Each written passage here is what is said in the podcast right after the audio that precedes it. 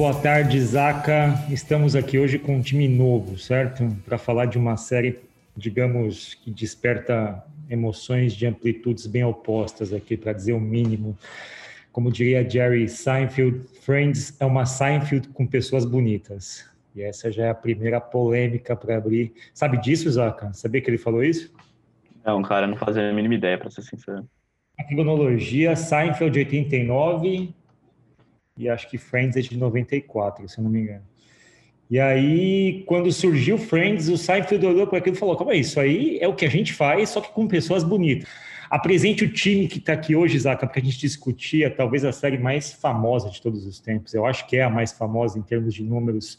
Friends com 10 temporadas, 200 e lá vai cacetada episódios. Temos um time bem diferente. Se eu não me engano, falta só um homem para a gente ficar 3 a 3 igual a série, certo, Zaca? A gente mandou todos embora. Bom, a gente tem aqui a Ana, que nunca participou. Não é a Morita, né? Pra deixar isso claro, não é a Morita. É a Ana Beatriz, também Beatriz, enfim. A Ana, Ana, apresente-se a primeira vez que você que você tá no episódio aqui. Fala aí. Oi, gente. Eu, como o Zaca falou, sou a Ana Beatriz. É, eu trabalho na Soma junto com a Mastertech, enfim, mas você, um motivo que te traz aqui, Aninha, é que você é a ganhadora do quiz nível hard de Friends que a gente estava fazendo, assim, do nível saber o motivo pelo qual a Mônica cuspia não sei o quê.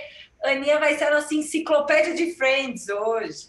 É isso, Friends é, acho que minha série preferida e eu sou a ganhadora em todos os quizzes que eu já fiz. Chama vício, né? Isso é vício, é perigoso isso. Bom, estamos aqui também com a Diandra, que participou de um episódio, o do Stranger Things, né? E agora você está aqui porque você também é super fã de Friends, você também é mais uma pessoa viciada nessa série, que eu também não entendo por que, que as pessoas são viciadas nessa série, mas eu não vou continuar nessa discussão, tá bom? Boa, e aí, pessoal, tudo bom? Gente, eu não entendo como que você não consegue gostar dessa série. Tipo, é a melhor série possível. Tipo, foi minha adolescência inteira. Eu comecei a aprender inglês com Friends. Tipo assim, minha, é minha paixão. Tipo, é, é meu sonho é ir para Nova York e conhecer lá o espaço que, que foi gravado, tudo. É incrível essa série. Você que não é possível, saca? Você tem que assistir. E com a figura, figurinha carimbada, a K. Fala aí, K, você também gosta bastante de Friends, né?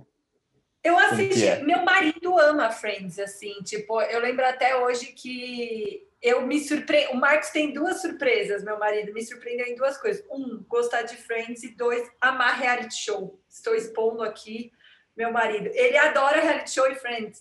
E a gente vira e mexe quando não, tá fazendo nada, liga na TV e deixa um episódio de Friends. Ele é do tipo que sabe, ah, esse é um episódio XYZ. Não, vamos ver esse, que é da quarta temporada. Assim, se ele começa a ver, ele sabe qual é a temporada, ele gosta muito. E aí eu acabei, eu sempre, na adolescência, acho que né, eu e a Dia, a gente tem mais ou menos a mesma idade. A minha adolescência também foi aprender inglês com Friends. Também era ver Friends, né? Para pra praticar. Acho que uma geração, a turma que está nos seus 30 anos, vai perto desse, desse intervalo, cresceu vendo Friends para aprender inglês, porque estava bombando, você precisava falar inglês para ser alguém, e Friends estava também no auge, então toda aula de inglês tinha Friends. É, eu tenho meu, meu tique do Soul, não sei que lá, qualquer coisa, os conectores né, de Friends, meu vício de inglês, meus vícios de linguagem são todos de Friends. Boa. Bom, acho que temos aqui um, uma divisão bem específica, Zaca, vamos tentar equilibrar.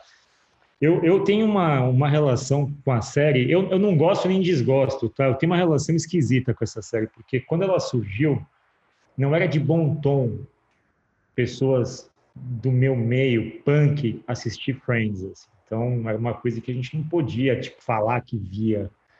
mas é aquela, mas é aquela coisa, né? Você não pode na rua você não pode falar que assistia, mas em casa você punha Friends lá com, no sofá, então, né? Tinha 15 anos. Era, é, ela surgiu muito em cima da época do grunge, da MTV. Então, era uma divisão muito específica ali de quem assistia séries e de quem via MTV. Era essa divisão que tinha naquela época. E eu só fui ver Friends quando eu tinha 31 anos, eu acho. Eu estava desempregado. E eu lembro que eu estava 50 quilos acima do peso, eu devia estar com 130 quilos naquela. E eu lembro que eu assisti Friends inteira na esteira, inteira, inteira literalmente assim. Era meu meu programa de emagrecimento era Friends. Eu ia para a esteira do prédio, botava Friends e ficava assistindo. E ficava tipo o tempo todo. Tinha lá já o sistema de streaming, você podia escolher e tal eu assisti a série inteira. Então, eu assisti meio descompromissado, diferente de Seinfeld, que eu assisti olhando mesmo, vendo os episódios e tal. É, o Friends eu não tive esse contexto, mas ela é uma série que eu sempre me lembro. Quando eu vejo Friends tocando a musiquinha, eu lembro que eu perdi 50 quilos. Eu paro de comer, enfim, começo a andar. Me, me remete a gatilhos de dieta, assim. Eu fui estudar um pouco a série porque eu não, não lembrava muito, faz uns 10 anos que eu assisti. E aí, primeiro, eu acho que é uma coisa que fica bastante oculta, assim, é uma série criada por uma mulher, né? então... E, e, pouca gente fala disso, né? Da Martha Kaufman, que criou com David Crane, depois eles montaram um estúdio, ela fez uma outra série chamada Grace and Frank e tal. Mas a série é uma ideia dela, especificamente, e remete às histórias que ela viveu como estudante universitária em Nova York. Né? E ela disse que logo no primeiro episódio, quando estava gravando o ensaio, assim, ela sentiu meio que um frio na espinha e falou: Puta, tem alguma coisa especial aqui. Esse negócio parece que vai dar certo, deu muito certo. Friends está envelhecendo de uma forma esquisita, né? Porque eu vi algumas coisas buscando notícias agora de que ela está sendo acusada de ser uma série homofóbica, enfim. É, e aí eu acho que tem que contextualizar, né? E aí eu acho que vou puxar o primeiro assunto para a gente discutir. Ela é uma série da década de 90. Na década de 90, eu lembro muito bem que eu assisti Arquivo X e tinha uma situação que era muito peculiar das séries. Você se preparava para ver uma série.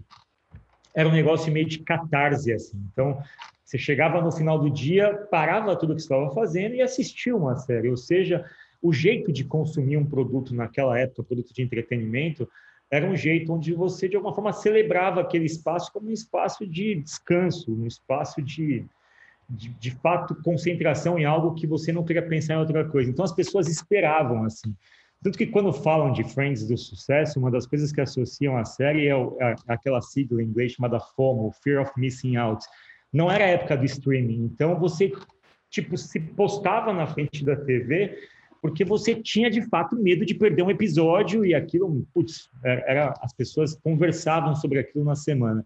E eu queria puxar essa discussão, assim, o quanto é, vocês veem hoje o consumo de entretenimento, não tem mais isso, né? A gente, de alguma forma, e eu acho que é meio esquisito, né? Porque naquela época eu sabia que as pessoas que estavam assistindo uma determinada série estavam em um determinado espírito, com uma certa presença de espírito de, sei lá, relaxamento, descanso e tal. Hoje, cada um vê uma série num contexto diferente. Então, a gente, sei lá, saiu uma série agora é, nova.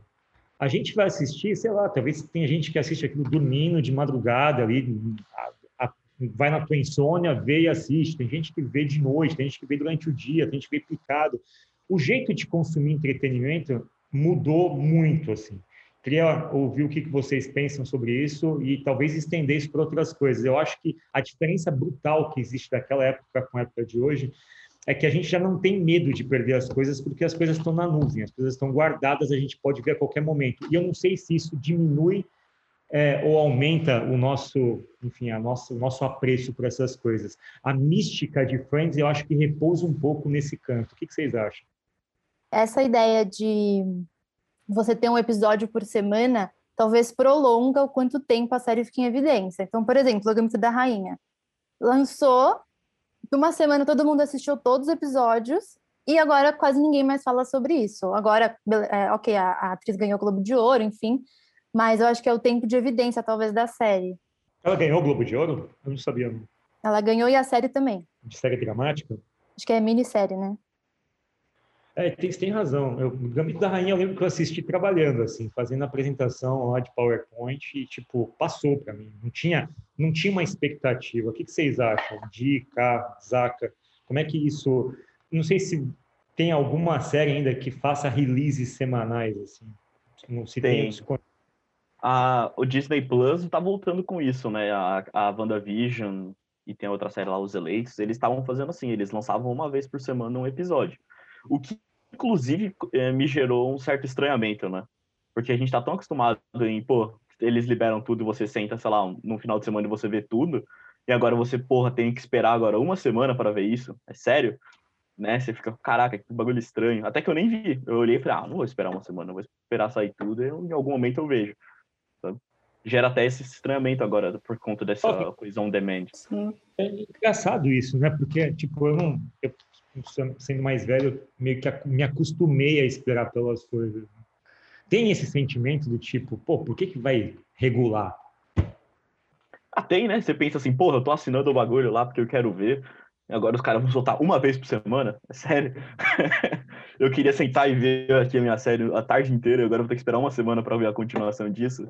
A gente ficou desacostumado com isso. Por ter tu, tudo a qualquer momento, que a gente poder consumir a quantidade que quiser. Mas tem também um ponto, né, de temporadas.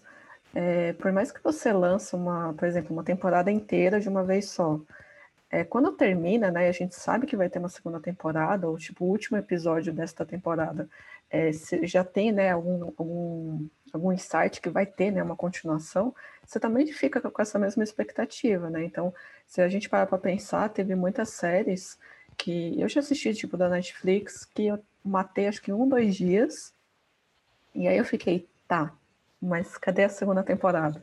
É a mesma sensação. Tem também um exemplo de uma temporada que está sendo, de uma série que está sendo lançada aos poucos, que é o Expresso da Manhã, que também tem o mesmo jeito, assim, que era lançado acho que a cada duas semanas, uma coisa assim, e, e remete muito como era antigamente, né? Que a gente tinha que assistir, aparecia um episódio uma vez na semana, você tinha que assistir pela TV ainda. Eu não tive tanto isso. Por, acho Louco. que por conta de eu ter esse histórico de ficar esperando, né? Então, não me incomoda tanto. Assim, me incomoda mais a questão das temporadas. É do tipo assim, o último episódio ser tão. É... Você quer saber o que vai acontecer e, tipo, acaba. Lupin, né? Foi exatamente assim. Essa, essa, foi, essa série foi um exemplo claro que eu queria a segunda temporada, tipo, de imediato. Eu não, eu não tenho. Mas é uma questão comercial. Você sabe o que aconteceu com Lupin, né? Lupin foi igual Casa de Papel. Casa de Papel espanhol, Lupin espanhol, Lupin francesa. As duas séries, elas foram modificadas pela Netflix para poder ter esse... Assim, Lupin já tinha os 10... A, a temporada original de Lupin, na TV francesa, eram 10 episódios. A Netflix passou cinco e segurou cinco para fazer uma segunda temporada. Então, já existem os episódios e eles já passaram na ordem natural na TV francesa. A Netflix ela fez a mesma coisa com Casa de Papel. Ela dividiu a primeira temporada oficial pela metade para criar uma sensação de espera pela segunda temporada, entre aspas, que na verdade é a primeira ainda. Sabe uma coisa que você fez a pergunta e eu fiquei pensando nisso, Fá? Eu estava lendo umas críticas e de primeira, né? Muita gente criticou de fato Friends é, por ser um, um, arranjo meio batido, assim, era meio Seinfeld, não tinha uma né? Eram tipo amigos solteiros que iam viver a vida em Nova York e ver qual era, assim. E aí um dos, uma pessoa falou assim: pensa que você cresceu tendo amigos da televisão, assim, o fato da de ser longo, de ter passado 10 anos, você viu as pessoas envelhecerem, você viu a Rachel não ser nada e ela virar a diretora da, da Bloomingdale's, você viu o Ross sofrendo de amor, assim, é, do ponto de vista de estratégia, ter se alongado tanto, é, era meio como uma amizade, assim, eu, não, eu esqueci, mas era daqui. Ontem no Baião você falou de uma revista que você falou, nunca tinha ouvido falar, era uma crítica dessa revista para Friends, Salon, isso, salon.com. E aí ela falou, ele falou que o lance dos 10 anos e de ter sido semanalmente, as pessoas conviviam com Friends como amigos. Sim. Tanto que depois de 10 anos convivendo semanalmente e tal, muitas pessoas no último episódio se sentiram libertas, assim. Tipo, eles, eles né, entrevistaram alguns fãs. É, a Jennifer Aniston deu uma entrevista no especial dessa Salum, falando que, cara, para a gente foi uma libertação também, porque a gente ficou 10 anos, é, durante semanas, convivendo com as pessoas, com, era meio que uma assombração, assim, era um peso você ter que acompanhar. Então, para algumas pessoas, é, essa amizade e a, o encerramento desses 10 anos, episódio por episódio, foi uma libertação. Não sei, eu fiquei pensando nisso. E eu achei que fazia todo sentido. Eu não me sinto amiga do Gambito da Rainha. É mas é uma... da Rachel, talvez. Biológico. Algumas pessoas por exemplo, talvez fosse o meu caso, não, eu era mais jovens que os protagonistas, mas teve algumas pessoas sincronizaram suas vidas, né? Pessoas ali na casa dos seus 25, 30 anos naquela época sincronizaram vida. Então, putz, eu estou vivendo o que essas pessoas vivem de fato. Eu vou até perguntar isso agora na sequência, só queria fazer um ponto antes em relação a isso. Uma coisa que me ocorreu é que o fenômeno de binge watch, que é você assistir uma série como maratona, tem uma coisa que já é tem, tem já, já existe uma coisa quase que milenar que já libera todos os capítulos de uma vez só, que é chamado livro, né? E, e a gente não consome livro como consome série. Por que que se dá isso, vocês acham? Eu fiquei pensando. Não, depende. É, depende mas, média, as pessoas não, elas não, não entram num, por exemplo, sai na Netflix agora, vamos supor que saia a 11 primeira temporada de Friends agora, eles liberem 20 episódios de uma vez só. Eu tenho certeza que boa parte das pessoas vai parar de trabalhar, vai ver o negócio, enfim, vai tomar remédio para assistir inteira num dia só. A porque bolsa vai cair porque ninguém trabalha mais.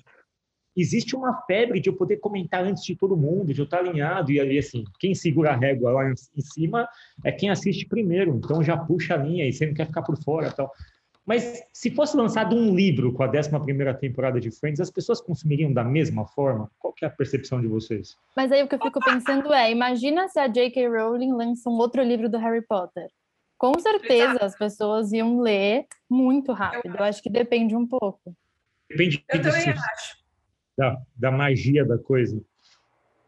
Isso, acho, que, acho. acho que sim. O que, que eu acho? Assim, livro para mim, especificamente para mim, tá? Eu não sei se isso acontecia com vocês. Alguns livros eu meio que parava de ler porque estava ficando muito bom, sabe? Tipo, para guardar. Não, eu, guardar. eu até postei no Instagram, acho que eu falei com você. É, eu fui dar uma palestra para adolescentes e aí eu, li, eu tive uma fase que eu era muito fã do Dan Brown. Muito fã do Dan Brown muito fã, assim, de ler todos os livros, de reler, de, tipo, eu gostava muito do cara, eu li Fortaleza Digital, Ponto de Impacto, Anjos e Demônios, todos. E eu vi o filme, eu queria decifrar, virei louca na minha adolescência.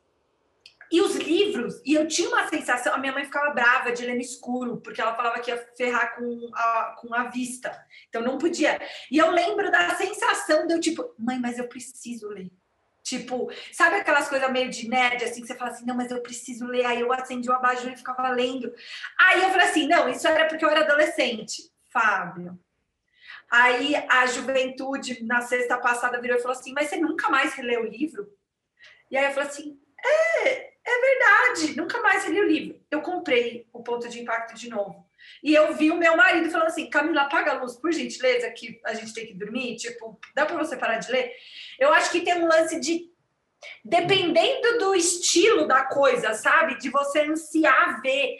Eu tive essa fase com Harry Potter também, eu tive essa fase com, com o Dan Brown. Eu acho que depende do quanto aquilo parece com você, do quanto aquilo entra para você, sabe? Eu não sei se tem a ver com a mídia. O que, que você acha? A minha sensação é que livro é uma coisa difícil das pessoas sincronizarem e não é uma coisa. É difícil ler um livro. É difícil. Eu, eu tenho muita dificuldade de ler por uma questão até física, assim. A, a, minha, eu sou estrábico, a minha, minha vista cruza, eu, eu fico com dor de cabeça, eu tenho dificuldade de ler páginas. Assim, dependendo da diagramação do livro, eu leio quatro, cinco páginas, eu tenho uma dor de cabeça terrível, assim. E, eu, e, e aquela questão do Kindle não me ajuda muito. Então, eu tenho dificuldade, começo a ler, minha vista embaralha, ela cruza. Mas eu, não, mas eu acho que leitura não é algo tão palatável. Uma série é algo que, tipo, é um, você assiste mais passivamente, digamos assim. Tudo bem que é legendado e tal, mas não eu, não, eu não me percebo fazendo esforço para assistir uma série. A menos que seja, sei lá, Breaking Bad ou, sei lá, Game of Thrones nunca assisti, mas tem séries que você precisa pensar muito, né? Dark. Mas algumas passivas, assim. O que, o que eu queria perguntar para vocês era se esse fenômeno todo, né, de Friends, vamos voltar na série, raciocinando hoje, eu fui pensando como é que eu poderia pegar alguns exemplos para o episódio que a gente está debatendo aqui. E meio que nessa linha do consumo, né? Eu começando a recapitular, eu acho que toda a base das redes sociais está ali em Friends, sabe? Tá tudo ali, tá tudo ali.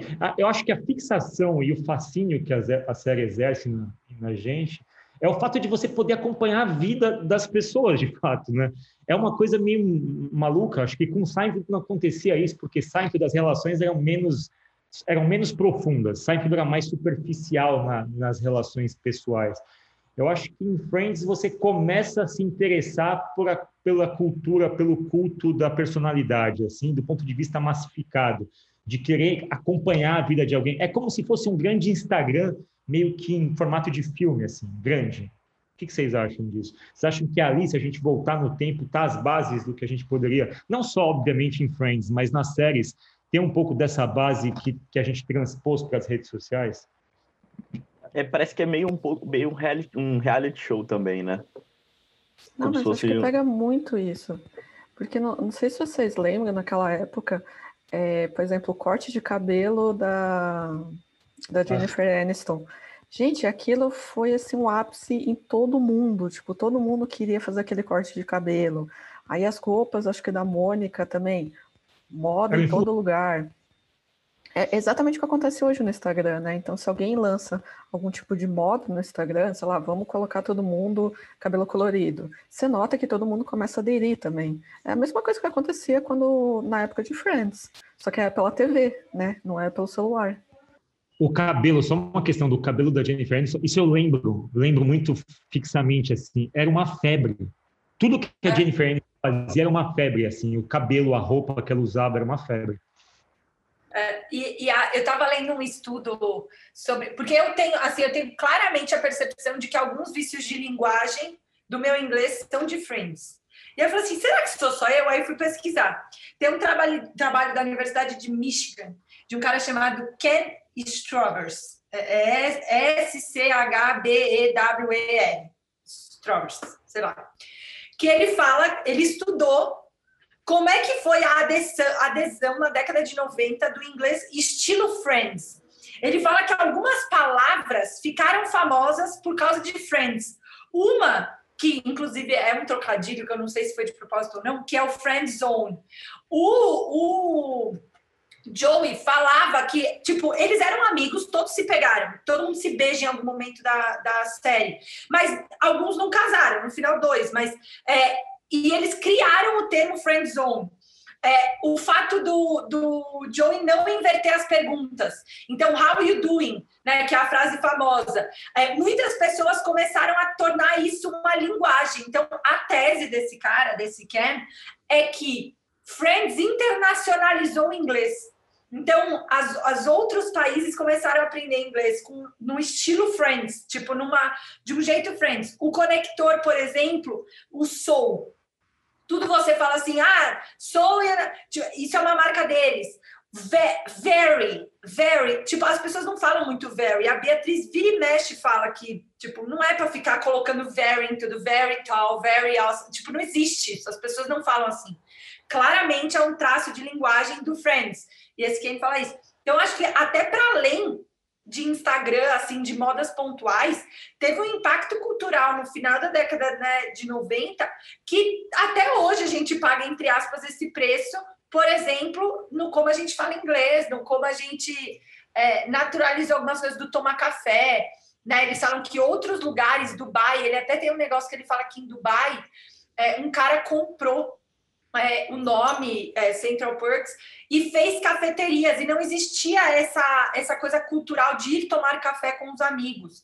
E ele começou a colocar em Dubai, no, na Ásia, esse contexto de ir tomar café com os amigos. E ele fala que foi do Friends, né? Ele colocou esse nome e fomentou isso. Então, eu acho que é até um pouco mais forte do que Instagram, porque no Instagram você escolhe quem você vai seguir, sabe? Tipo, eu gosto de nerdice, eu sigo os nerdinhos. Eu gosto de tech, eu sigo quem é de tech. Eu consigo formar minha bolha. No caso de Friends, era uma homogeneização, porque era o que tinha na TV. Então, todo mundo tinha que cortar o cabelo igual da Rachel. Todo mundo tinha que eu acho que a gente era até é, é mais massivo até do que o Insta, Fá. O lance todo, só, só para fazer o paralelo, amarrar o paralelo. Friends não inventou a roda. Né? Tipo, ele é uma, uma sitcom que já existiam outras tantas, e o Brasil faz novela desde sempre também. O lance todo é que eles, obviamente, são americanos, a amplificação do que se passa na cultura americana é muito maior, a série se passa em Nova York, tem todo um fetiche por isso e tal. O lance todo que eu é, associa ao Instagram é que Friends e Seinfeld, mais Friends do que Seinfeld, eles surgiram numa época onde houve uma proliferação da TV a cabo. A TV a cabo era coisa de rico, né?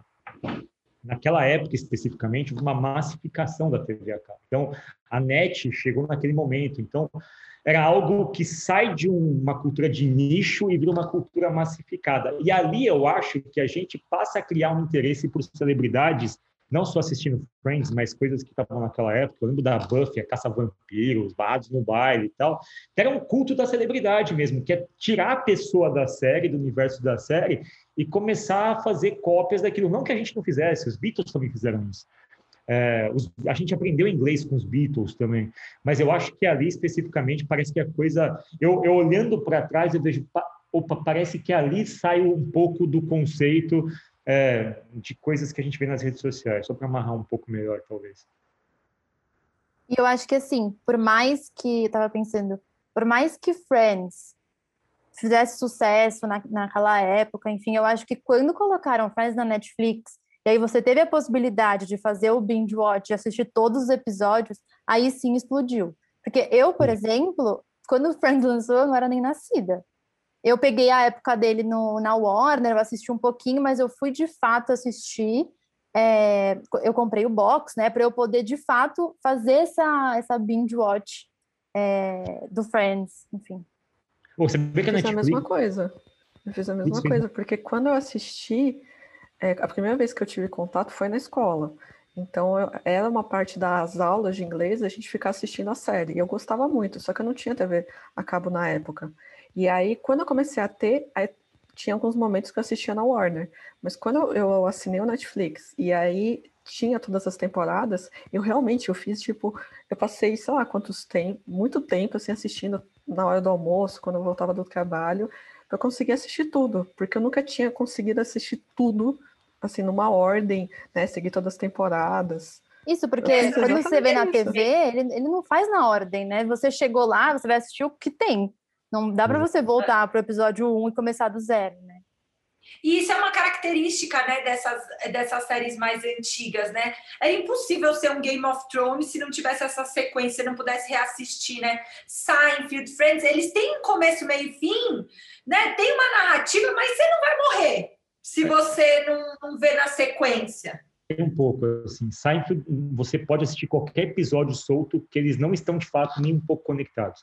Ah, sim, tem o um arco do personagem, tudo bem, mas as histórias são isoladas. Se você ligar no Seinfeld qualquer episódio, uma pessoa que nunca viu, ela não vai perder nada. Ela vai de, de repente só ter dificuldade de entender a natureza da personagem, mas as histórias são soltas. Friends já é mais conectado. Friends é mais. É, mas dá para assistir no avião, por exemplo. Você vai lá e sempre tem Friends do avião, você vê meia dúzia lá na sequência na temporada 8. Isso me irrita um pouco, porque quando você vai no avião tem a temporada 7 ou 8. Nunca tem a 1, a 2 e a 3, que são as mais legais.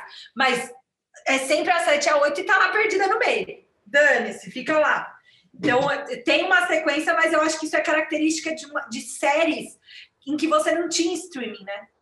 Netflix, ela tirou uns a Netflix tirou do streaming, acho que em 2019, aí os fãs foram uma loucura, meio que mandaram mensagens lá, e aí a Netflix pagou mais 100 milhões para ter mais um ano de contrato. 100 milhões por um ano, ou seja, é um produto que, tipo, foi feito há 27 anos atrás e ainda hoje ele é negociado para as plataformas de streaming a peso de ouro, assim, como se fosse uma coisa que foi criada hoje, o que dá a dimensão de como ele é um produto. Eu não digo atemporal porque tem, ele está sendo meio que revisado à luz da, das discussões atuais, mas ele é atemporal no sentido de reunir dilemas humanos ali. Sabe outra coisa que eu estava lendo? Porque quando o Netflix, quando o Friends saiu do Netflix foi porque ele ia para a HBO Max né? Que os, os direitos eram né, da HBO Max. E eles, inclusive, falaram que eles não iam fazer um serviço de stream, a HBO. Só que quando a Netflix começou a lucrar tanto por causa de Friends e de outras coisas que eram da HBO, eles falaram assim: Meu, quer saber? Ao invés de começar só a receber esses 100 milhões aí, merreca, a gente deveria fazer o nosso serviço de stream. E aí, enfim, óbvio que não foi só Friends Mas o HBO Max e todos esses canais Disney começar a fazer streaming, a HBO, né, esses grandes canais fazendo streaming tem um pouco a ver com perceber que as pessoas amavam ter essa disponibilidade, né? Que tipo, independente se o produto era velho ou não, as pessoas queriam. Então eles, do ponto de vista de product market fit, né, é, Friends era tão bem posicionado para uma galera que ele, inclusive, colocou alguns outros possíveis market fits no mercado, como, por exemplo, a HBO Max, que hoje meio que né, o grande lançamento deles foi o Friends, e aí eles estão financiando agora o Friends Reboot, que eles estão falando né, que é para meio. Eles estão fazendo 15 anos depois uma temporada mais curta com os filhos, né? É, do, do, Chan, do, do, Chandler, da Monica e do Ross da Rachel. E aí eles vão fazer para dar uma bombada lá no HBO Max. Então, eles até hoje estão colhendo os frutos de um product market fit bem feito. Sabe o que é maluco do Friends, assim? Que é, ele é uma faixa etária muito expandida, né? Tipo, eu lembro que minha irmã, na época, tinha... Minha irmã tinha 10 anos a menos que eu, e ela assistia Friends e gostava, assim. Mas, tipo, não assistia Seinfeld. Seinfeld é uma faixa mais restrita de público-alvo. Assim. Friends ele é mais amplo, né? Eu estava vendo algo que me chamou a atenção, que vocês falaram que eles pegavam todos eles, tiveram casos ali mútuos. O, os atores na série não gostavam disso. Tanto que o Joey, quando foi ficar com a Rachel, ele chegou nos roteiristas, o pessoal chegou nos roteiristas e falou, meu, o que, que é isso? Tipo, ele é meu amigo, não vou ficar com ela. Tipo, eles levaram. O que, o que eu acho muito interessante é que ele virou um produto meio que.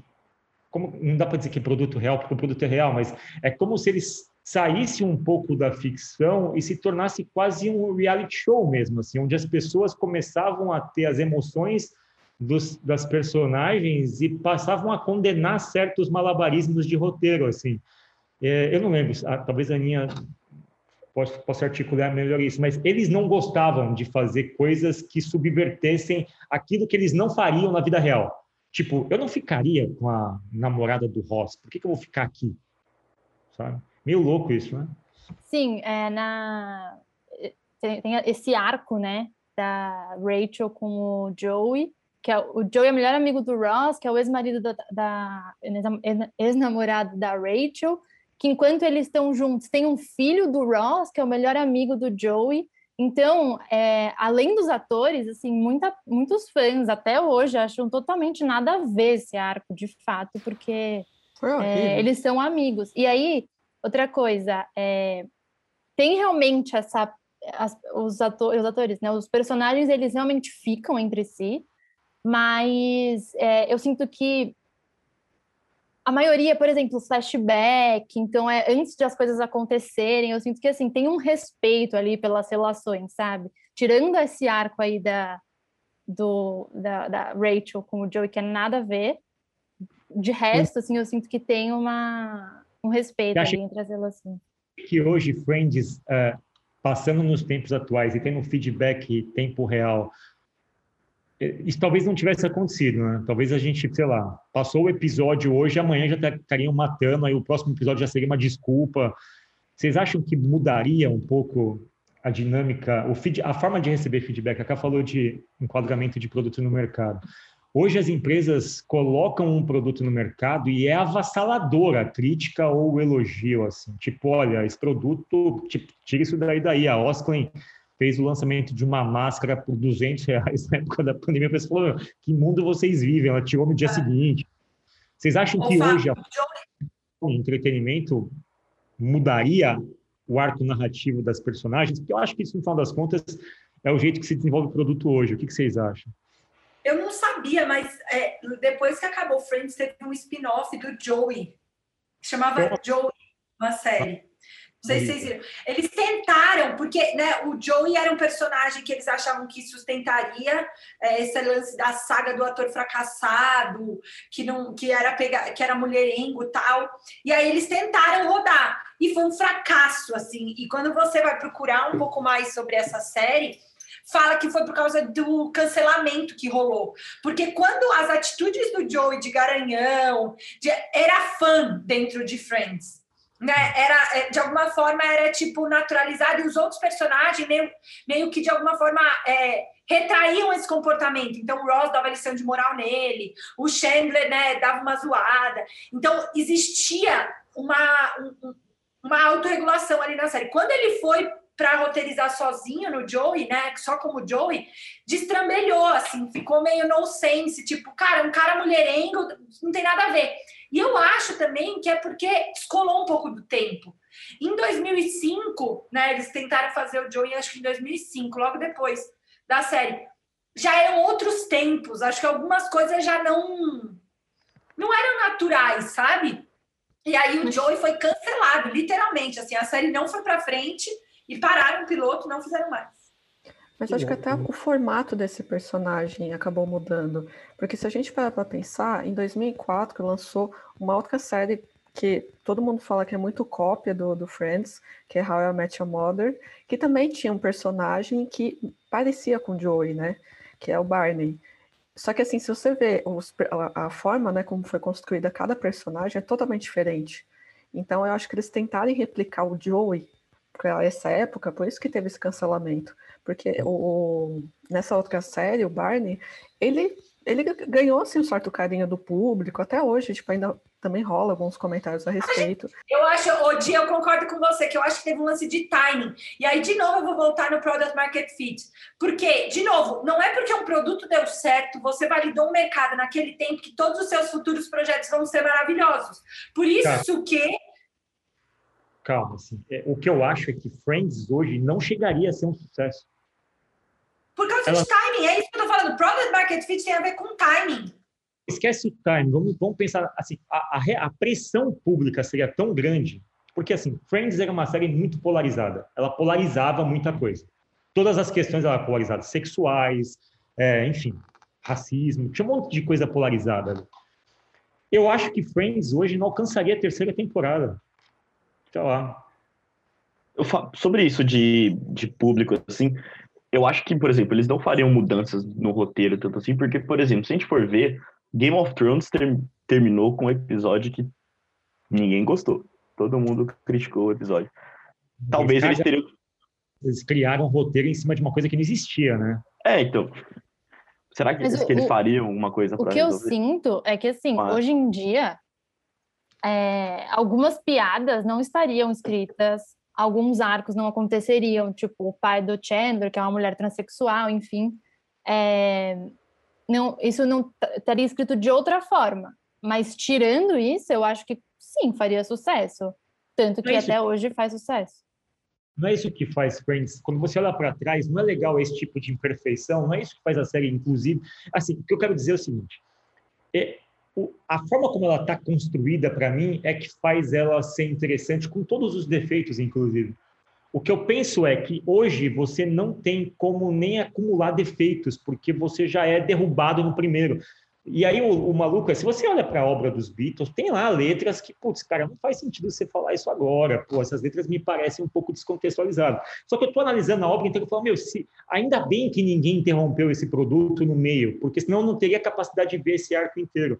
O que eu estou dizendo é que a forma como a gente cria produtos hoje e recebe e reage aos, aos feedbacks, eles talvez não vão dar para a gente produtos tão interessantes e complexos com distanciamento histórico, sabe? Assim, por exemplo, vamos pegar The Office, né, que é uma série que faz muita sátira, é bem pesado, né, em algumas séries. Hoje, por exemplo, se fosse ter, você disse, por exemplo, que não passaria talvez de uma primeira ou segunda temporada, porque eles teria exageram capac... algumas coisas. Você não teria, porque The Office teria sido morta na primeira temporada, entendeu?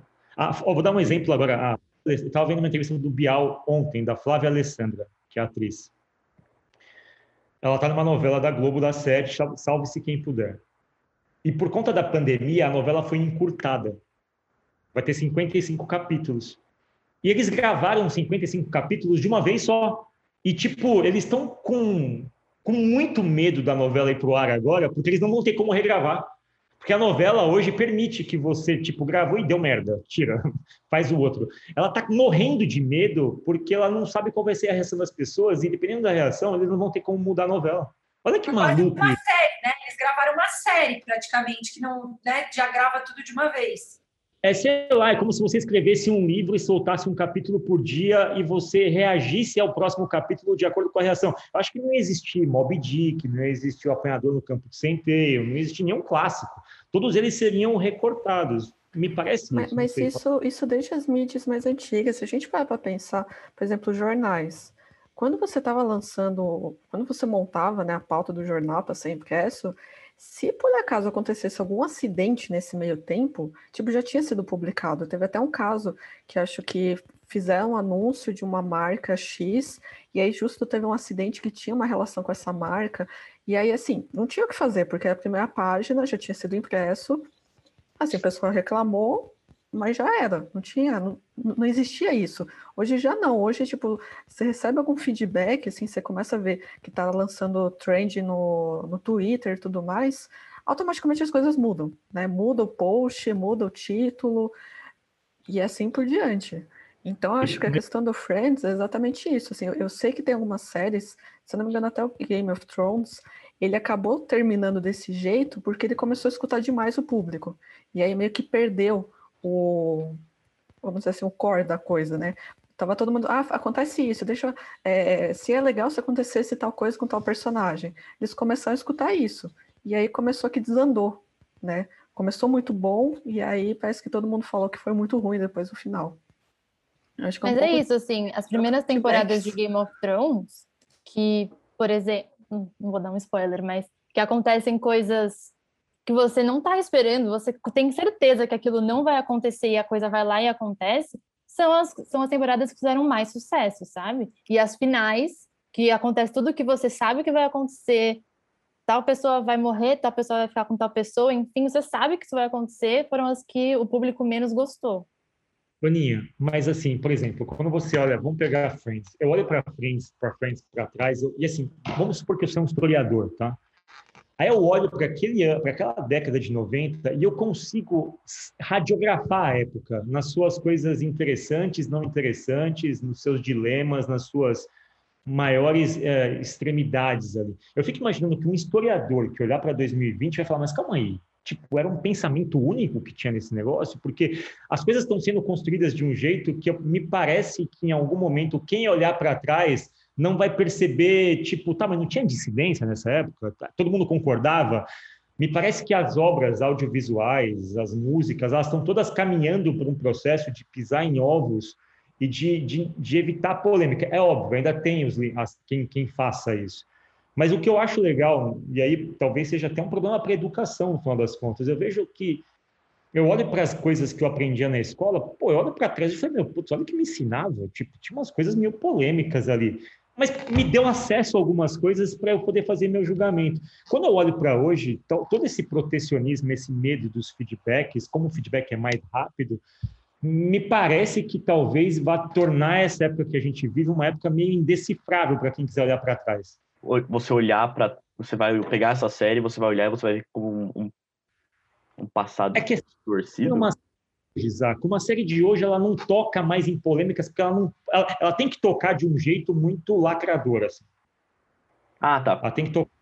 Ela, eu fico imaginando que quando eu, eu, gosto de Friends por causa disso, cara, desculpa, eles, eles eram imperfeitos mesmo. Aquela época era assim, na década de 90 essa merda aí, as pessoas se vestiam mal, falavam besteira, eram politicamente incorretas, tinham conceitos diferentes sobre equidade social não era tão representativa assim, não tem nenhum negro no casting da série. Só que eu consigo olhar para a década de 90 e falar, tinha um problema de racismo ali.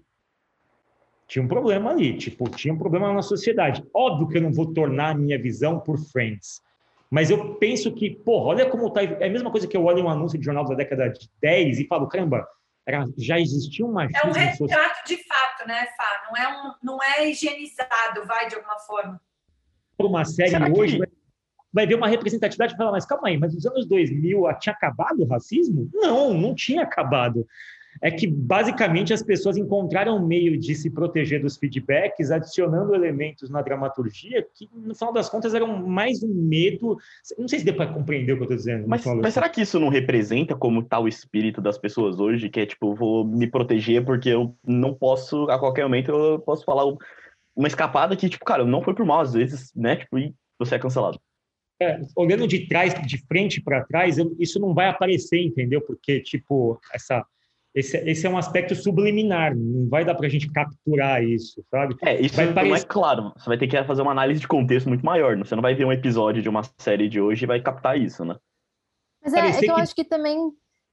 A gente se arrumou socialmente. Assim, se você olhar, vai parecer que do dia para a noite a sociedade se ajustou. E não é uma verdade. Sabe? Então, mas eu não sei se eu concordo, porque eu acho que eu acho que tá tudo na forma como as séries abordam as questões. Então, por exemplo, você pega a série This Is Us de hoje. É um retrato da realidade de hoje, em que eles tocam em temas como racismo, gordofobia, é, pressão estética, enfim, várias coisas nesse sentido. Isso, uma, daqui, daqui 20 anos, alguém olhar para trás vai perceber, nossa, olha, a sociedade estava assim, assim, assado, entende? Eu acho que em Friends, a forma que, a, que as questões são colocadas é uma forma que não envelheceu bem, que a gente vê hoje e fala, nossa, isso é bem problemático. E você consegue identificar tais, tais coisas quando você olha para trás. Mas hoje em dia eu acho que existem séries também que discutem esses pontos. Talvez uma, uma Friends de hoje, não sei se existe, enfim, trataria essas questões de uma forma diferente. Você poderia identificar é, até esse medo, enfim, de, dos feedbacks e tal. Mas eu acho que é tudo uma forma de como as questões são colocadas, sabe? Você falou de Zizans, assim, só um parênteses. Zizans está no nosso nossa lista, ela é uma série muito especial, assim, ela é uma exceção da exceção da exceção. Quem dera o mundo tivesse mais de como séries, mas enfim, eu entendi.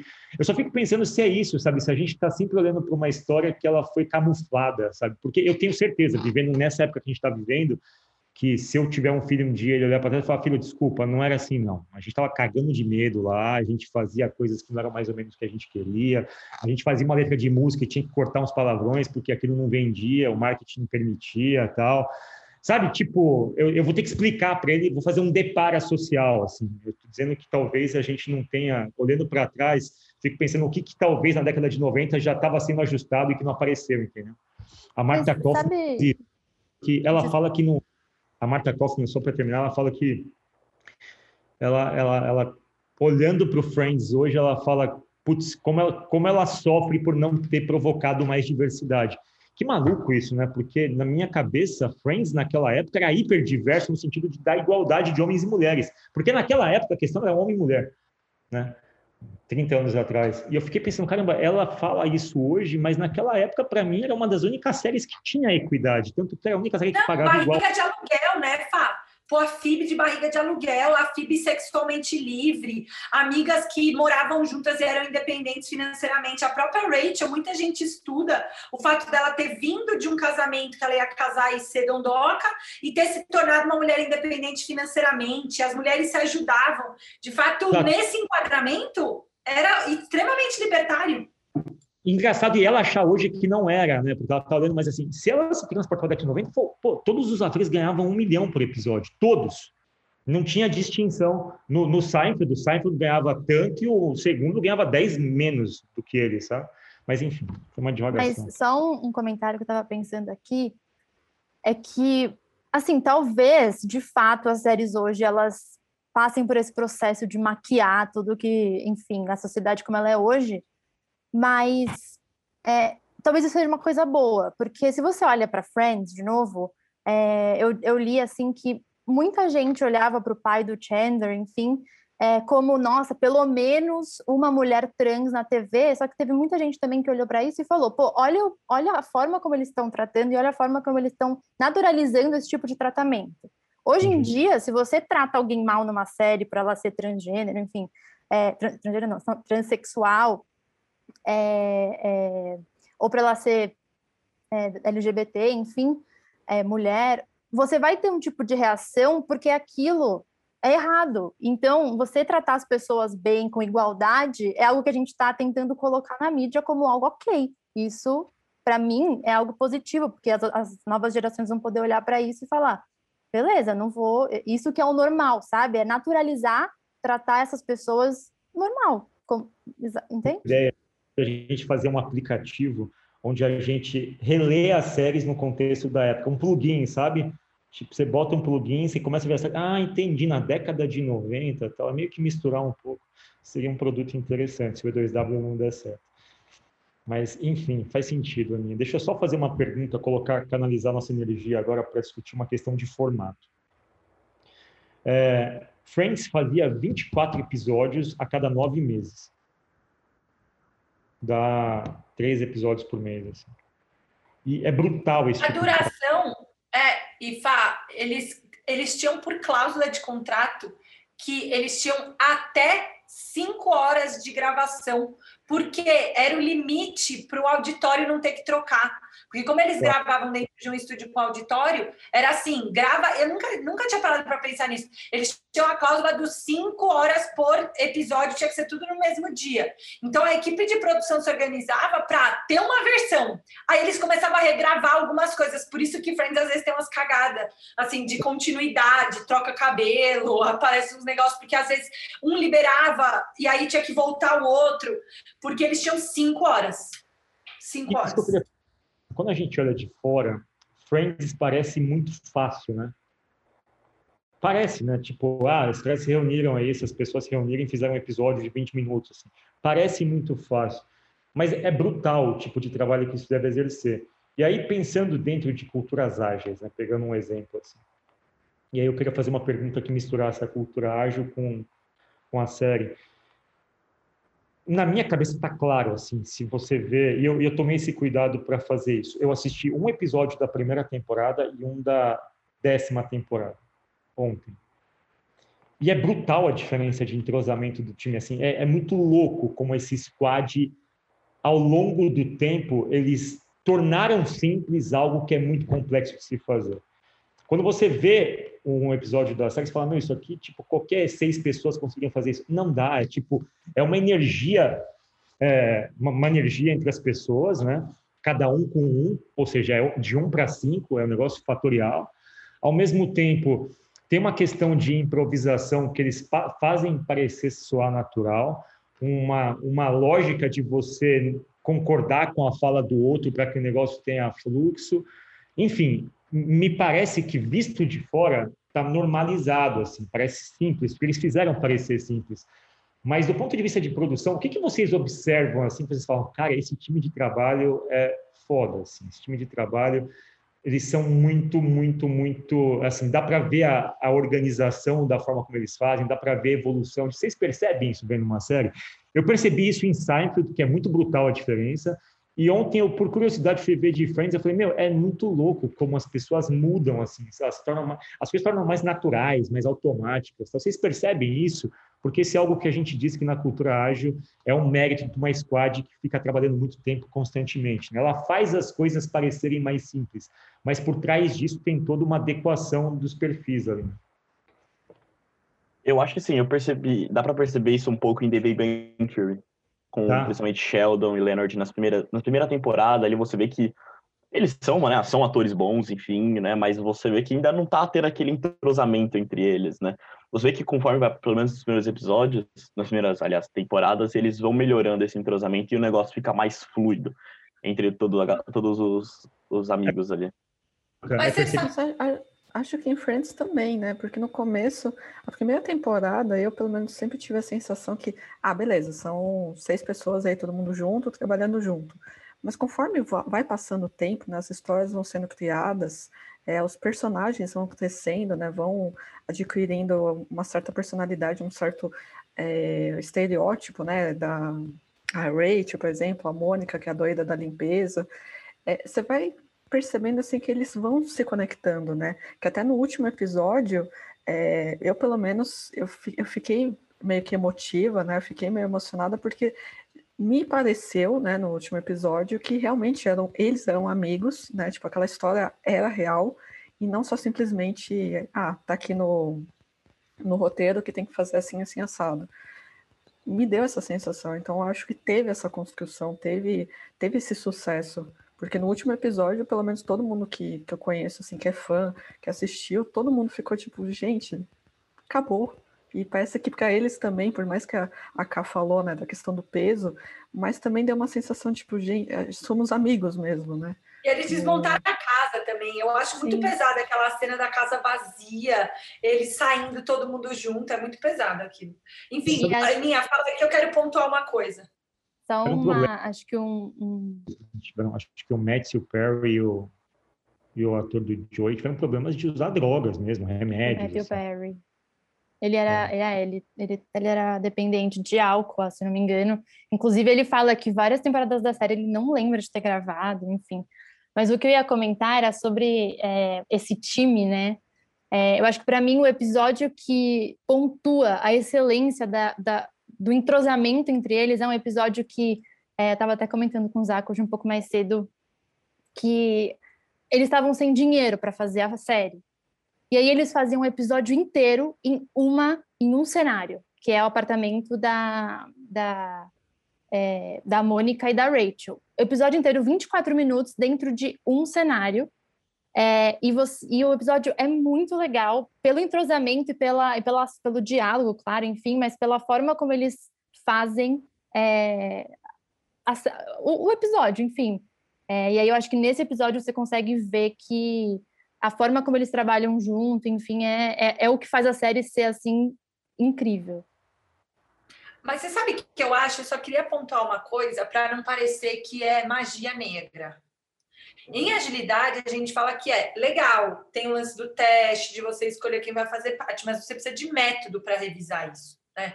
E aí, uma das coisas que eu estava lendo, até anotei três coisas que, para mim, é sobre agilidade. A primeira é Primeira semana, ah, primeira temporada, uhul! Paga todo mundo igual, todo mundo meia boca, ganha 22 mil dólares por, por episódio, é nós. Beijo. Aí, segunda temporada, queremos continuar. Só a Rachel, que era a Jennifer Aniston, e um outro, acho que foi o Ross, conseguiram aumentar, cada um negociou seu salário sozinho, e só os dois conseguiram ganhar 40 mil o episódio. Obviamente, a hora que isso voltou para uma retrospectiva informal, todo mundo, porra, vai, pô, sacanagem. Aí eles colocaram em cláusula que eles iam sempre negociar em grupo e que não haveria distinção salarial. Porra, aprenderam, melhorou. Segunda coisa, parece que rolou uns flirts entre a, a Jennifer Aniston e o cara do o Chandler, o, o ator do Chandler, que eu perdi o nome. Parece que rolou um vucu-vucu e isso atrapalhou numa gravação. E eles falam depois muito tempo no The Light, do, no Late Show, é, falam para Ellen também, no programa da Ellen, que tipo, isso atrapalhou. E eles, em consenso, decidiram colocar uma cláusula no contrato de que era proibido relacionamento entre eles por cláusula, senão eles iam pagar multa. E eles decidem, eles zoam no final que eles, ah, a gente cumpriu, mas é mais ou menos, a gente só não sei o quê. Mas eles renegociaram o contrato deles, olha que louco. E a última, para mim, que para mim foi o supra-sumo, é que eles resolviam é, coisas de roteiro juntos com a equipe de direção. Então, como com o andar da carruagem, eles foram ficando mais íntimos à equipe. Então, em algumas sinucas de bico, eles deliberavam por consenso. E aí eles contam que os dois momentos mais difíceis foi quando a atriz da Phoebe e a, e a, a da Mônica engravidaram. E eles tomaram decisões diferentes de roteiro, né? A Phoebe, eles decidiram que ela ia engravidar na série e que ela ia ser barriga de aluguel de trigêmeos pro irmão dela. E quando a Mônica engravidou, já era um outro momento da série, e eles decidiram que eles iam esconder a barriga e que ela ia usar roupa larga. Eu acho que isso, assim, esses três momentos para mim denotam que não é natural. Você tem que ser intencional nessa tentativa de construir engajamento, de construir amizade. Porque senão pode rolar o que acontece em muitos outros backstages, onde as pessoas brigam, onde as pessoas acabam não aguentando conviver o tempo inteiro, pede para sair, pede para voltar. Então, é, é, um pouco o que aconteceu com a Casa de Papel. A gente até gravou sobre isso, né? Os personagens acabaram se estressando no, no backstage, e aí alguns pediram para sair e tal. Então, eu só queria enfatizar que tem que ser intencional.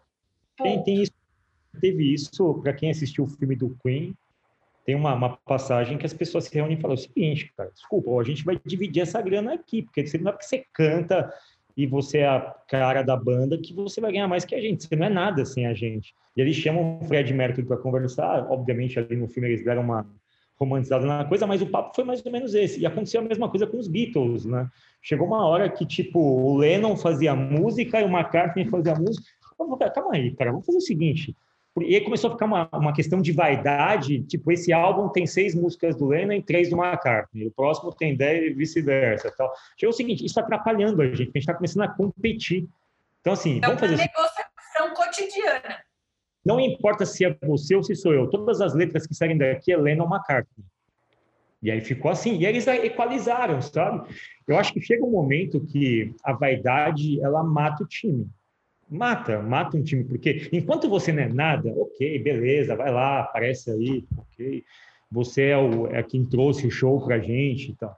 Chega uma hora na série que você olha um pouco e fala, tá, somos seis aqui, mas se tirar um, não funciona. Não funciona. Se você tirasse um de Friends, não funcionaria. Tanto que eles, olha quem passou por Friends, aquele Paul Rudd fez uma, a, teve um papel fixo durante um bom tempo. Giovanni Ripsey também.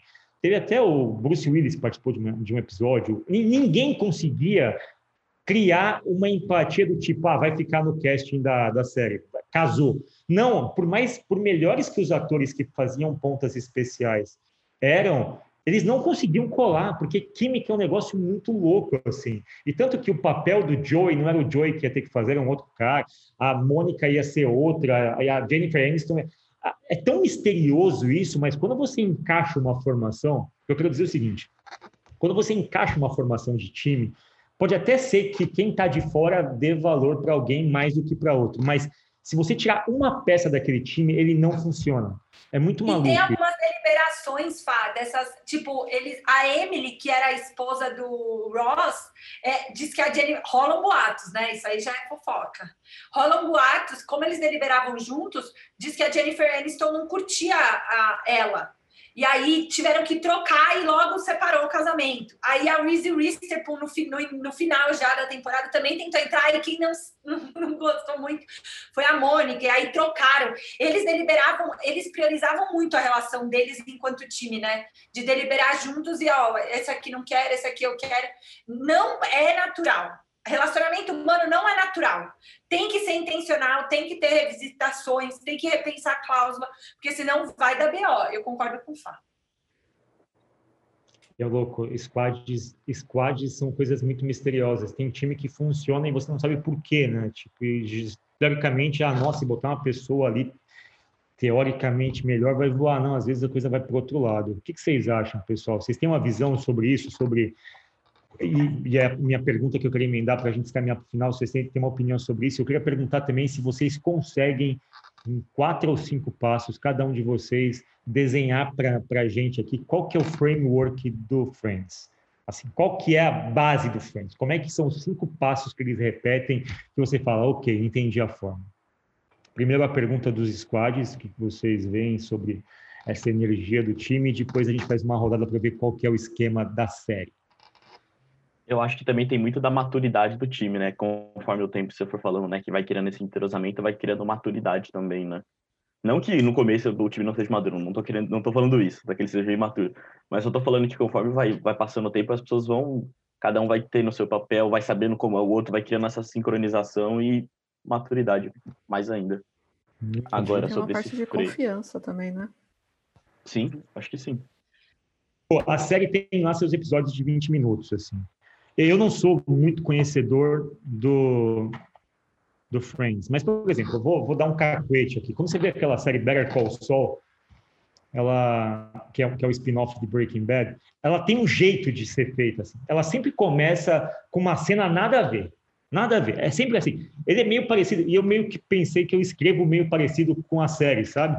Porque eu começo os meus textos sempre de um ponto nada a ver. Tipo, quem lê aquilo fala, cara, por que, que ele começou desse ponto, né?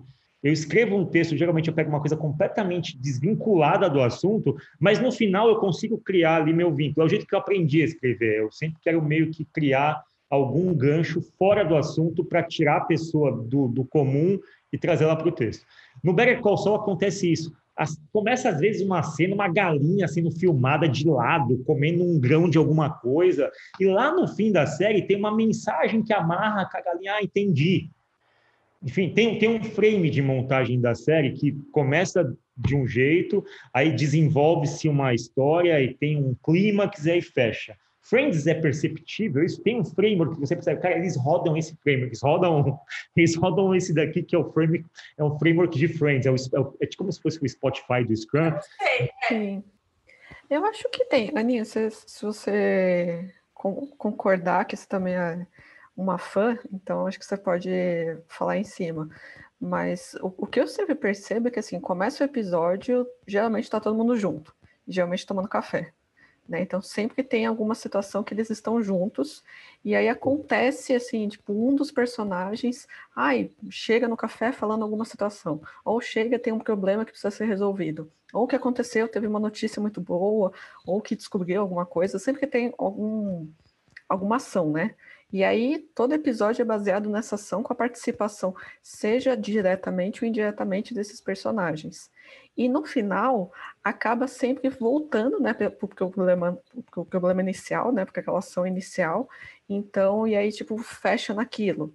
Né? Então, que nem, por exemplo, eu lembro de um episódio que pega um pouco disso, que é quando o Ross tá tentando sair com uma menina, né? Então ele faz todo um AUE, toma sol, toma um o bronzeamento artificial e tudo mais. E aí toda a problemática dele é exatamente isso, né? Tipo, ele tentar levantar a autoestima dele, né? Para ele ficar mais bonitão e tudo mais, para ir para um date. E, tipo, nunca, não deu certo, né? A, a, a parte engraçada desse episódio é que deu tudo errado. E no final acontece dele, tipo, não deu certo, aí o, o Chandler vai lá, tira uma foto dele naquela situação. Então, assim, sempre tem um começo que, tipo, alguém gera, né, um, uma ação, assim, um, é algum problema, e depois tenta finalizar. Um impedimento na daily, aí o time inteiro se organiza para poder remover esse impedimento, é, coisas se aconte acontecem ao longo do dia, e isso termina com o resultado na daily do dia seguinte. É tipo Sim. isso. É, e o legal é que, tipo, às vezes não é nem pode ser um resultado positivo, mas também acontece os resultados Uma negativos. Mas, tipo assim, não, não, deu certo, não deu certo, deu tudo não errado. Não consegui remover esse impedimento. E eu acho que, assim, é, eu vejo esse padrão, mas o padrão que também eu, imagino, e eu estou pensando no episódio, por exemplo, que eles estão é, embalando os currículos da Rachel. É, o episódio começa com eles no café, embalando um, umas cartas, você não sabe o que é. E aí eles estão cantando uma musiquinha, enfim, e aí vai para a abertura, e aí aquela, aquele currículo é o que, aquela cartinha que eles estavam embalando é o que vai acompanhar toda a trama daquele episódio e aí no fim a Rachel vai ou não conseguir um emprego, entendeu? Então acho que é isso. Ou chega alguém com algum, com algum problema, ou eles, eles introduzem algum elemento de alguma outra forma que vai servir para a trama do, do episódio. Que maluco, né? Que você vê que a gente reconhece os padrões, né? Nesse sentido, parece que Friends é uma série ágil. Agora, se tem uma série que ela não é ágil, eu vou falar depois vocês falam, a Caio Zaca falando disso, aquela como chama Prison Break. Cara, eu nunca vi uma série acabar sempre tipo querendo que eu vá para o próximo episódio, mas assim, não é uma coisa legal na cultura ágil, sabe? Tipo, você não me entregou. Tipo, você deixou a entrega para o primeiro atividade da próxima sprint. Era uma série terrível do ponto de vista de agilidade. Mas o, o que dizem, né, é que é, as séries, as temporadas, uma série boa, em uma temporada ela tem um arco que finaliza no último, no último episódio. Para você uhum. não ter que ficar esperando a próxima temporada para você finalizar, para você entender o fim daquela história. Acho que isso é o que eu ouvi falar que isso é um indicativo se uma série é boa, se uma série é ruim. Ou se é uma série assim que é, é séria, sabe? Que vai de fato te entregar o que ela te propõe no, na, primeira, na primeira temporada, e aí na segunda ela começa outro arco, com elementos que, beleza, se baseiam no primeiro. Tem conexões. Agora tem série, na maioria das séries hoje, elas não conseguem terminar assim. Elas terminam, tipo, caralho, vou ter que esperar um ano para ver essa merda agora. Tipo, parece que é, criou-se um hábito, e eu acho que isso é meio interessante, porque, para mim, dentro da culturagem, pô, tipo, é igual você ver uma entrega de um sistema, aí você olha, mas, tipo, e, a, e, e agora? O que, que, faz? E agora só na próxima sprint para você apertar esse é, botão. Que é um pouco cascata, né, Fá? É tipo, você passa sempre para a próxima etapa. Então, você não consegue finalizar aquela conversa, é sempre para a próxima etapa. Olha que louco que a gente está falando, porque, segundo a lógica comercial, as pessoas.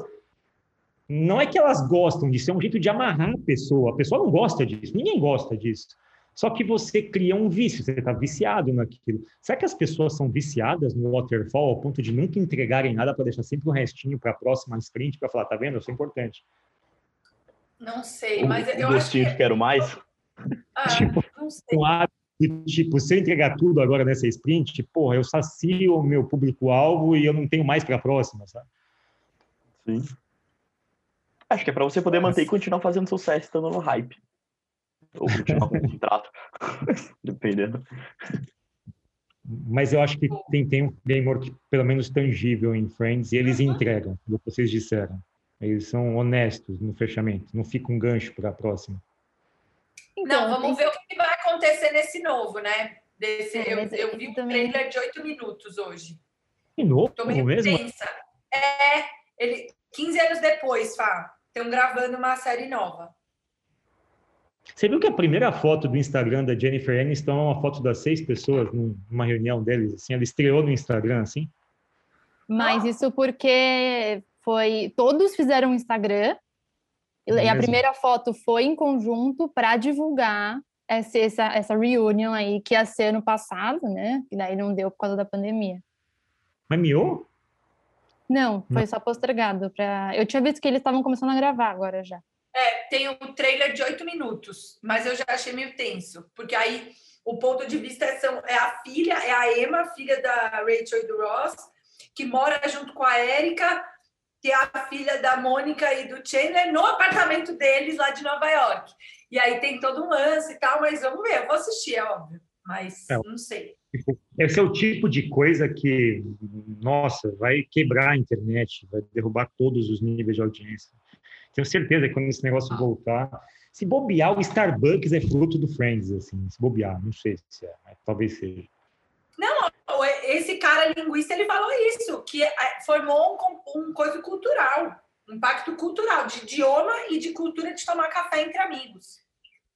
Boa. Vamos nos encaminhando para o final. Acho que a gente discutiu muita coisa aqui para um episódio que não dá nada em Zaka. Foi, foi difícil da gente definir fazer esse episódio. Né? Foi, mas teve, eu achei, achei que a gente abordou mais assuntos diversos aqui. O que, que você acha? Sim, não, isso foi. Isso é verdade. Foi bastante. Ah, é porque a gente é a melhor série de todas. Eu mentira, toda vez acho que é a melhor série de todas. Mas é que Friends, obviamente, ia dar um bom episódio. Como que, como que vocês encerrariam? O que, que vocês têm a falar sobre Friends? Vamos tentar fazer uma associação com negócios aqui, culturas do que a gente trabalha. Traga um ponto que para vocês chama atenção. Assim. Podemos dizer, então, que uh, os, os Friends, eles são um bom squad. É isso que eu ia falar, assim, acho que é, a integração entre eles, a sinergia de trabalho entre eles é algo que eu particularmente nunca mais vi em outra série, assim, é tão duradouro. Boa. Eu, para mim, fica product market fit, assim, eu acho que eles conseguiram achar um mercado, um público para eles, inclusive bem abrangente, e todas as dissidências e as consequências ensinam para a gente que Product Market Fit é um negócio bem específico, né? Bem, você tem que tomar cuidado, porque não é porque você achou uma vez você vai achar sempre. Não é porque você repete uma receita, né? Que você vai fazer sucesso ou não. Então, na minha cabeça, acho que tem uma lição aí importante da gente ser cuidadoso nesse Product Market Fit, entender o feedback do cliente, entender como é que a gente pode se adequar e achar o nosso espaço, né? E eles, inegavelmente, acharam esse espaço. Acho que eu entro também, né? Eu coloco um voto aí na parte do squad, mas também é, acho que toda a construção né, do, dos episódios, é, a questão assim que nem tudo dá certo, nem, nem tudo assim, é um resultado positivo. Acho que ainda não traz muito para a realidade assim, do, de um dia a dia, seja dentro de, uma, de um squad, seja dentro de uma equipe que ainda não adotou um método ágil. Eu acho que isso transparece, né? Então eu a, simplicidade de tipo, olha, vai dar certo, vai dar errado, mas se a gente manter esse nosso, o nosso time envolvido, sempre trabalhando junto, sempre buscando pelo, pelo sucesso, né? A gente, a gente chega lá, acho que é um pouco isso. Agora, uma coisa que, me, que, que, eu admiro muito, não só em Friends, mas em qualquer coisa que tenha consistência, assim, é, é muito. Eu fico me colocando eu, eu sou um, um Zé num lugar pequeno, sem qualquer tipo de visibilidade, mas manter algo, assim, fazer algo errado de forma consistente é difícil já. Tipo, é muito, um dia se acerta, sabe? Então, é muito difícil você fazer algo consistente durante 10 anos. É, é algo que, para mim, é impensável nos dias atuais alguma coisa hoje durar tanto tempo de forma tão competente, de forma tão, enfim, em cima, assim, no topo, né? nas audiências, na qualidade. Raramente você vai ver uma coisa muito diferente em padrão. Eu acho que consistência, para mim, é uma das coisas mais bonitas de se ver e é uma das coisas mais difíceis de se manter nos dias atuais, porque parece que nada basta durante muito tempo. Parece que nada, ninguém quer que as coisas durem muito tempo. A gente quer que as coisas se modifiquem, que elas se adequem, se adaptem. Então, o fato de uma coisa ter persistido durante 10 anos, para mim, é uma das coisas mais bonitas, porque parece que isso vai ser cada vez mais incomum daqui para frente. Mas, enfim, é muito raro. Por isso que eu admiro muito Friends, porque... Dinastia Friends vai chamar, então, esse, esse episódio? Eu acho que é um belíssimo nome, porque dinastia envolve, no mínimo, uma, assim, tirando o Saddam Hussein e tal... Esses seguidores, como nós. Tem muito tempo, mas eu acho. Yes! Boa, pessoal. Obrigada! Valeu, gente. Até mais.